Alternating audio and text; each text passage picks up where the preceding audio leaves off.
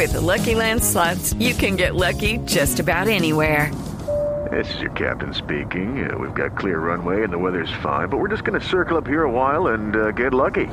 No, no, nothing like that. It's just these cash prizes add up quick. So I suggest you sit back, keep your tray table upright, and start getting lucky. Play for free at LuckyLandSlots.com. Are you feeling lucky? No purchase necessary. Void where prohibited by law. 18 plus terms and conditions apply. See website for details. La sub-20 nos habla a esta hora don Oscar Gómez desde Mendoza en Argentina. Pudo comprar todo lo que necesitaba de sus eh, meriendas y demás para la noche de hoy. Estoy muy preocupado con el tema. Las viandas, las viandas. Las No, no, no. viandas. No, no, no, no, se compró solo agua, Ajá. mucho hielo para refrescarnos, para hidratarnos eh, y no más. Como Amparo Grisales, piscina de hielo. ¿qué? ¿Cómo es la? Como los jugadores después de los partidos la Ah, piscina sí. con hielo. La bota. Bueno, ya estamos aquí instalados en el, en el estadio, en el estadio de Mendoza. Eh, la verdad hay unas ocho personas, tal vez, en la tribuna. Están esperando, son periodistas de Chile, están esperando la llegada del bus eh, que trae el equipo austral. El partido es exactamente en dos horas y 15 minutos, si no estoy mal. El primero que abre esta tercera fecha del Grupo A del Juventud de América.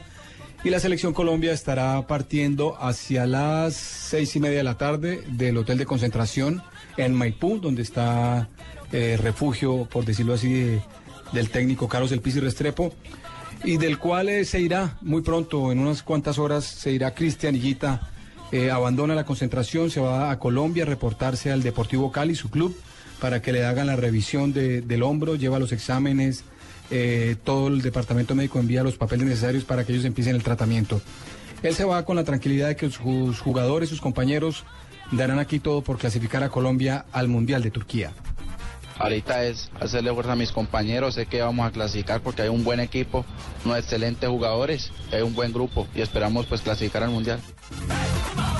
Muy bien, y también estará llegando sobre las 6 y 30 de la tarde la selección de Bolivia con su técnico Marco Antonio Barrero, quien ha hecho énfasis en, la preocupación más grande que tiene y es Juan Fernando Quintero, el hombre 10 de Colombia. Eh, eh, para el técnico de Bolivia, él es el hombre desequilibrante en este equipo y por eso toda la atención y todo el esquema de juego se va en torno a este jugador colombiano. Ha sido un jugador diferente en la selección de Colombia y tenemos que tener muchas precauciones en ese aspecto porque eh, no solo él, sino varios jugadores eh, de la mano del, número 10 eh, hacen un bonito fútbol y eso es bastante difícil de contrarrestar. 5.44 de la tarde, bajó la temperatura, el sol ya no está por este lado de, de Mendoza, así que todo está listo para esta tercera fecha del Juventud de América. Quiero contarles algo, hablan ustedes de la selección mayor de Colombia. Pues bien, el técnico Peckerman estuvo aquí hasta ayer en las horas de la tarde, viajó a Buenos Aires y mañana estará en Montevideo recibiendo el premio eh, al mejor técnico de América dado por el diario El País. Esto es una ceremonia privada. No va a estar el presidente de la Federación, Luis Bedoya, que fue invitado, pero al final cancelaron el acto porque simplemente va a ser una entrega informal, por decirlo así. Y después de recibir el premio, el técnico estará viajando a Colombia para preparar todo lo del viaje del equipo mayor, la nómina que va a llevar a Miami para el partido frente a Guatemala. Oscar, eh, ¿se sabe si para esa convocatoria contra el equipo eh, guatemalteco se reunirán, eh, me imagino que obviamente en Miami, o hará un, primer encuentro en Europa o algo así, o todos llegan allá a Miami? Todos llegan a Miami, es fecha, es fecha de fin de semana, los jugadores están en Europa, estarán llegando como es habitual en esos partidos de, de- de Estados Unidos.